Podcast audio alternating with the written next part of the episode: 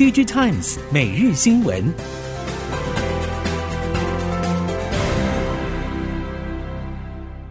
听众朋友们好，欢迎收听 DJ Times 每日新闻，我是汪方月，现在为您提供今天的科技产业新闻重点。首先带您关心。PCNB 下半年市况似乎越来越不妙，除了终端品牌厂商和组装厂早早示警，国际 IC 设计业者也纷纷下修下半年的市场预期。除了 Intel、超微等处理器大厂已经喊出全年出货量下滑的看法之外，台系网通 IC 大厂瑞昱、显示驱动 IC 业者敦泰和高速传输界面业者普瑞等，也都提出 PCNB 出货量下修、客户进入库存调节阶段的看法。事实上，消费性笔电以及 Chromebook 需求从今年初开始就不太理想，但商用需求还是相对旺盛，因此 IC 设计业者对后续市况仍然抱持一定的信心。但随着全球大环境的影响，客户库存调节动作变得更加全面性，也就更难寄望规格升级还能弥补缺口。车厂近年积极跨足半导体产业，与半导体的长期关系是敌是友。尤其半导体会不会逐步被车厂边缘化？这个答案近期由全球汽车微控制器龙头恩智浦首席技术长在德国媒体受访中表示。车厂会因此更了解汽车半导体的未来，与半导体产业有更紧密的合作。对台厂来说，快速与全球 IDM 的连接是晶圆代工厂，包括众所周知的台积电、世界先进，以及快速追感的联电、力积等。而在未来巨量需求下，IDM 厂与半导体代工厂将有更密切的合作，背后则有各车厂的支持。台湾各产业都渴望受惠于这波传统阶级制改革。除了半导体厂之外，其实 ICT 厂，尤其是鸿海与电子五哥，在近年也逐步在国际车用市场受到瞩目。基于台湾发展特性，未来可能像 ICT 发展一样，与客户共同赴世界各地经营，这对国际车厂来说也是合作的一大诱因。受到乌俄战争、高通膨、去库存等因素影响，今年全球多家电视品牌厂下修面板采购数量，整体下修幅度估计大约百分之十五左右。但以面板厂整体减产幅度来说，目前还是不够。业界预期，面板厂如果不再继续扩大减产幅度，市况很可能到明年上半都无法好转。业者指出，面板厂如果没有将价动率降到六成或是六成以下，可能会让价格持续处于劣势。以目前液晶电视面板报价来说，各主要尺寸面板价格都已经跌到现金成本，同时也位于历史低点。换言之，就是处在变动成本左右了。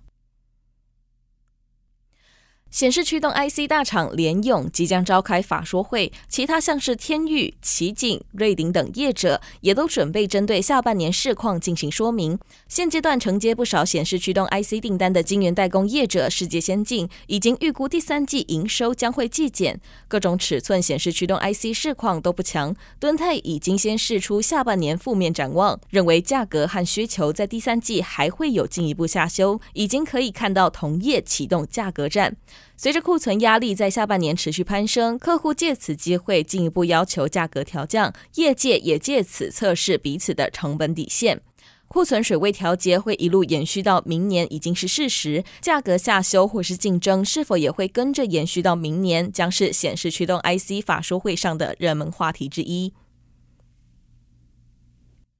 受到全球关注的美国晶片与科学法日前终于通过。将提拨大量经费扩大美国本土半导体产能。然而，在各国政府都采取类似晶片制造奖励的环境下，美国的这项举动未必能吸引更多晶圆厂到美国投资。半导体产业协会的资料显示，在美国建造和维护一间先进晶圆厂十年的成本，要比台湾、韩国或新加坡高出百分之三十左右，和中国相比，差距更高达百分之五十。其中的成本差异很大，一部分与政府补贴有关，而劳工以及公用事业成本也是美国成本高于其他地方的原因。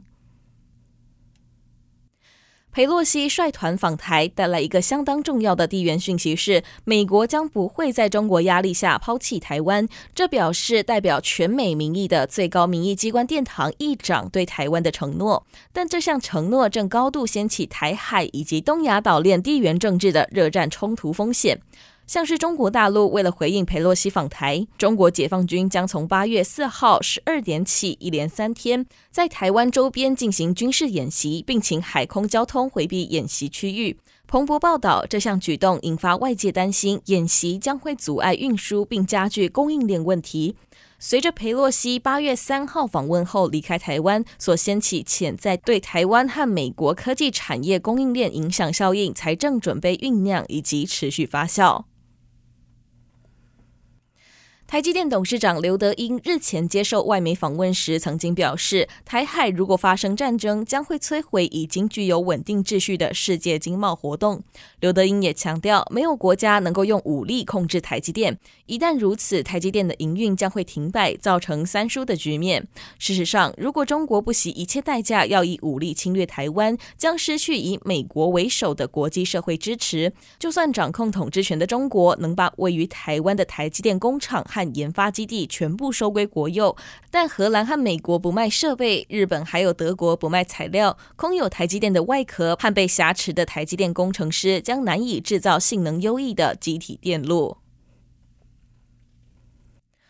国科会补助学界正在投入一纳米以下的 A 世代半导体技术研发。一个计划团队一年最高补助经费为新台币两千五百万元。近日，国科会公告征求立方卫星的研发计划，单一计划一年最高补助可以达到四千万元。这表示和大型人造卫星相较，看似不起眼的立方卫星，其实可以有许多独门技术，在太空轨道上小兵立大功。国科会工程处的说明资料提到，太空监测是先进国家掌握的高阶技术。未来随着立方卫星逐渐普及，透过立方卫星星群所采集到的数据，将成为大数据时代最重要的资源。立方卫星星群将可以作为临时灾变时期的通讯中继网络、GPS 定位系统，进行极端气候的近身观测站或通讯、遥测、感测元件测试等用途。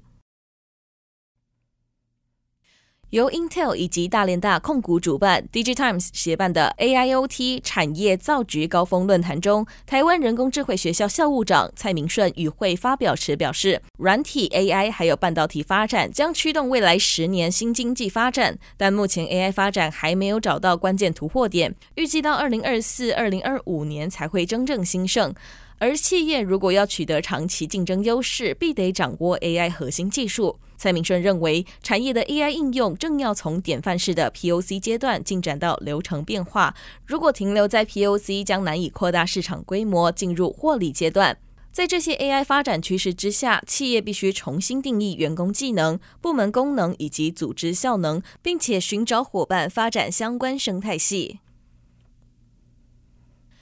接下来，在智慧应用领域带您了解，副总统赖清德表示，当绿能深入更多产业时，也将大幅降低台湾对进口能源的依赖。而台湾拥有绝佳的天然风场优势，全球前二十大风场中，台湾海峡就囊括十六处，离岸风电成为台湾能源转型的重要拼图。达德能源集团副总经理蔡倩杰指出，从离岸风电相关产业价值链来看，大致可分为风场开发、风机制造、支撑结构、输电线路、运输安装、维运等，每一个部分都需要专业的人才与技术。其中，台湾在风机制造、机电线路、运输安装等方面，还需要经验累积与学习。在台湾风场开发国产化成果方面，蔡倩杰以云林风场为例，达德能源除了与风机供应链联手之外，在调查分析阶段也与许多学术单位合作。对于风场来说，系统维运对于长久的绿能发展来说也至关重要。